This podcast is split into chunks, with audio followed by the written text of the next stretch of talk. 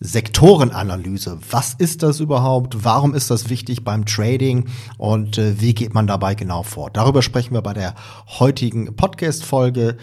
Herzlich willkommen bei Trading Lernen, ein Podcast von Money Masters mit mir Robert. Hier lernst du zu traden wie ein Money Ninja. Los geht's.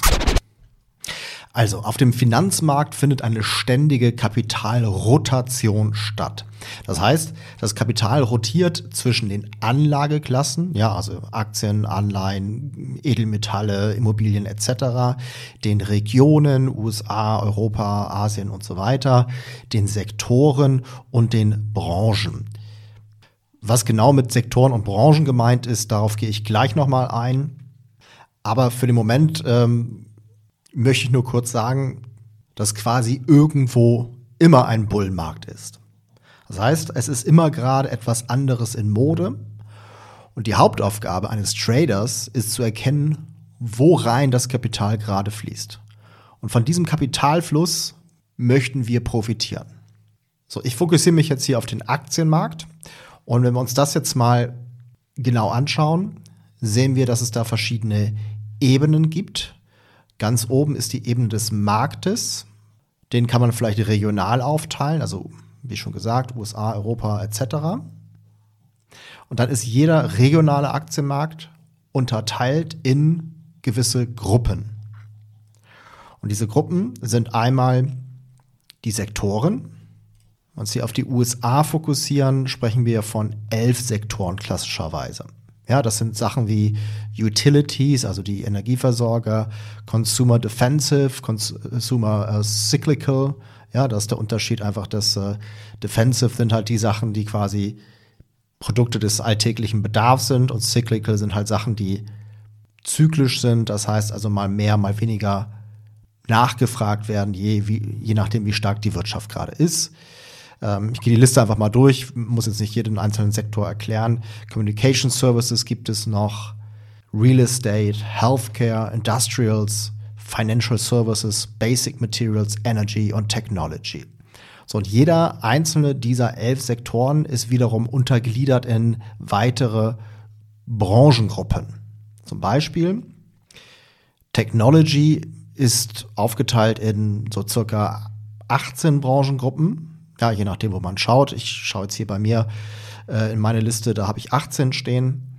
Also dazu gehört da zum Beispiel Communication Equipment, Computer Systems, Consumer Electronics, Electronic Components und so weiter und so fort. Software natürlich, also Semiconductors, muss ich nicht alles äh, vorlesen.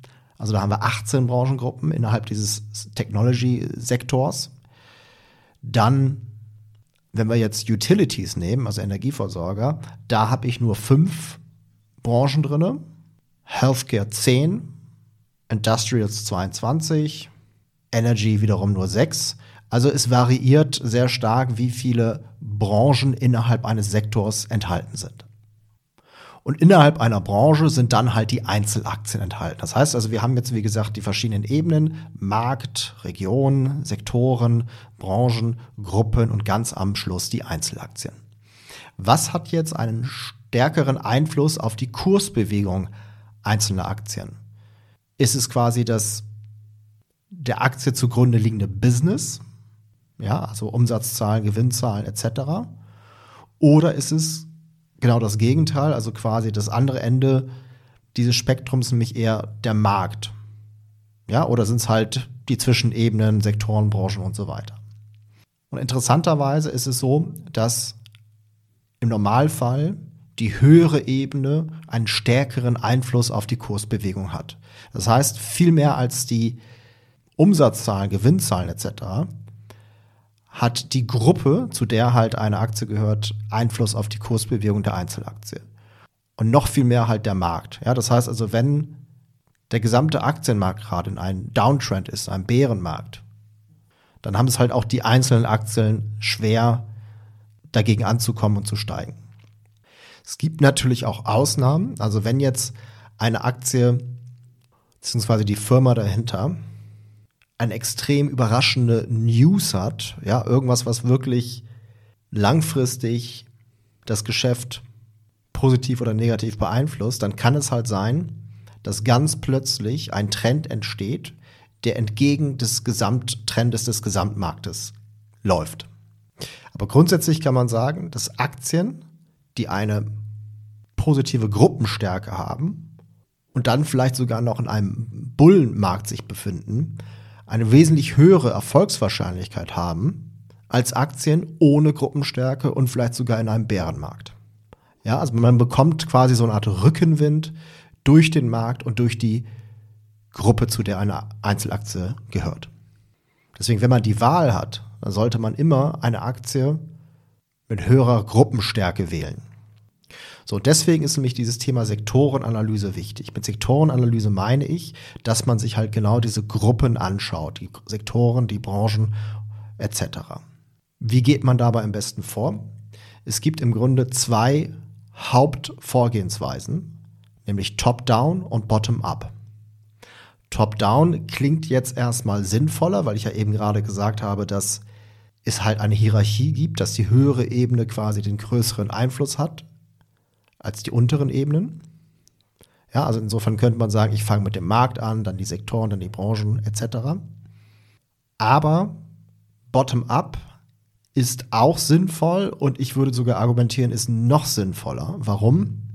Weil wenn gerade ein neuer Trend entsteht, eine neue Gruppenstärke entsteht, dann ist das vielleicht an der Oberfläche noch gar nicht sichtbar. Man sieht das erst bei den Einzelaktien, den sogenannten Leading Stocks, ja, also die Aktien, die quasi den Gesamtmarkt anführen. Und auf die möchte man sich auch fokussieren. Und diese Leading Stocks werden als erstes in Bewegung geraten und ziehen dann irgendwann die Gruppe hinter sich her. Und wenn halt genug Gruppen eine Gruppenstärke entwickelt haben, dann ziehen sie den Sektor, den, den, also den, den Sektor oder den Markt hinter sich her. Aber es fängt halt schon häufig mit Einzelaktien an.